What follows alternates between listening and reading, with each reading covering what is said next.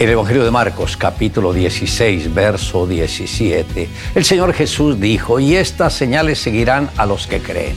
En mi nombre echarán fuera demonios, hablarán nuevas lenguas. Hoy me gustaría tratar sobre el tema el poder del nombre de Jesús.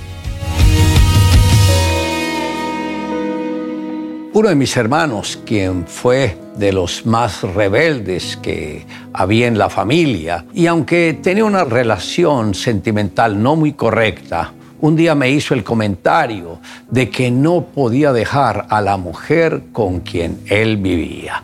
Y él sabía que esta mujer le hacía trabajos de ocultismo, aunque yo llevaba unos 14 años sirviendo al Señor y aunque le predicaba a mi hermano, él siempre cerraba el corazón y no lo aceptaba. Por tal motivo, no había experimentado la bendición de la salvación. Reflexionando sobre por qué no se había convertido, el Señor me dijo, esta mujer todos los días le hace trabajos con ocultismo. Tú debes entrar todos los días a contrarrestar ese poder demoníaco por medio de la oración.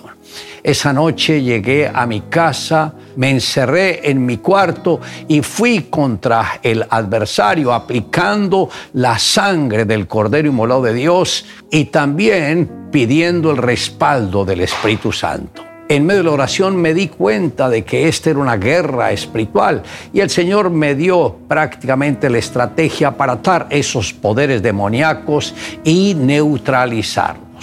Luego pedí al Señor que enviara un ángel que separara a mi hermano de aquella mujer y así como el oriente está tan lejos del occidente, le pedí al Señor que esto mismo sucediera entre él y ella. Por diez días hice esta oración y mi hermano fue libre por completo. Llegó a la casa de mi madre diciéndole que había dejado a aquella mujer y que no quería saber más de ella. Meses después tuvo su primer encuentro con Jesús y dijo, Señor, si eres real, si eres ese Dios del cual predica mi hermano y cambias a la gente, aquí estoy. Si quieres, cámbiame, porque yo no voy a mover un dedo para cambiar, porque soy feliz como estoy. Al terminar la oración, un rayo golpeó el rostro de mi hermano y cayó postrado en el piso.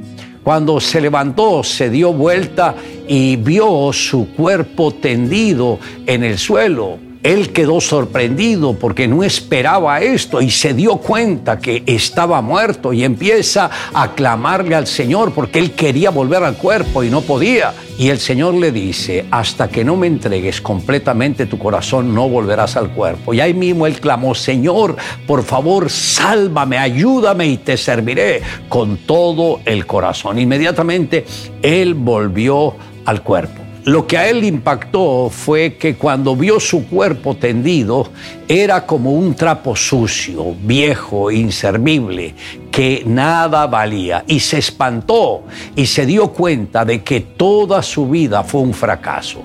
Ese día experimentó el nuevo nacimiento y hoy es un tremendo hombre de Dios que sirve al Señor con su familia. En el Evangelio de Mateo, en el capítulo 10, en el verso primero, Mateo hablando acerca de Jesús dice, entonces llamando a sus doce discípulos les dio autoridad sobre los espíritus inmundos para que los echasen fuera y para sanar toda enfermedad y toda dolencia. Como podemos ver, Mateo habla de lo que el Señor Jesús empezó a hacer con sus discípulos. Y eso que hizo con ellos es también lo que el Señor quiere hacer con cada uno de nosotros. Cuando uno tiene a Jesús en su corazón, tiene la autoridad de confrontar los poderes demoníacos en el nombre de Jesús. Tiene poder también de orar por los enfermos para que ellos reciban sanidad. Y aún hay casos donde el mismo Señor los va a usar para resucitar muertos. Por eso es importante que cada uno de nosotros entendamos que lo que habla la Biblia es una realidad.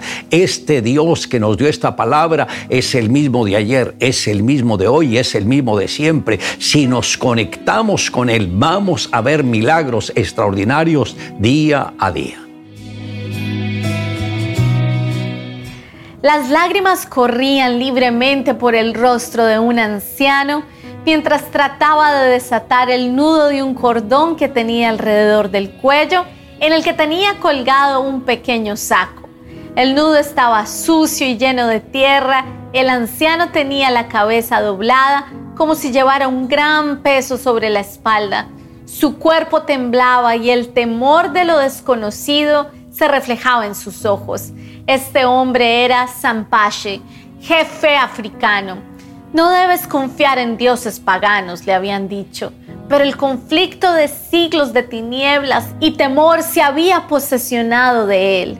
¿Qué calamidades le sobrevendrían si se quitaba este amuleto?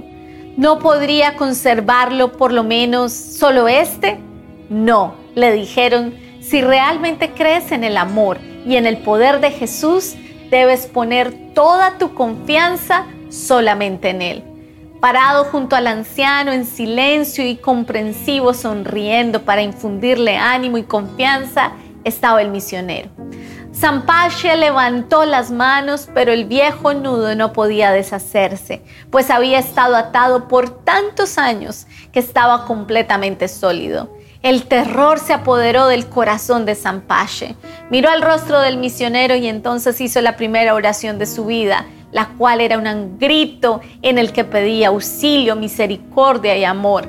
El nudo se aflojó y a medida que el cordón se deslizaba del arrugado cuello del anciano, también una carga pesada caía de su corazón.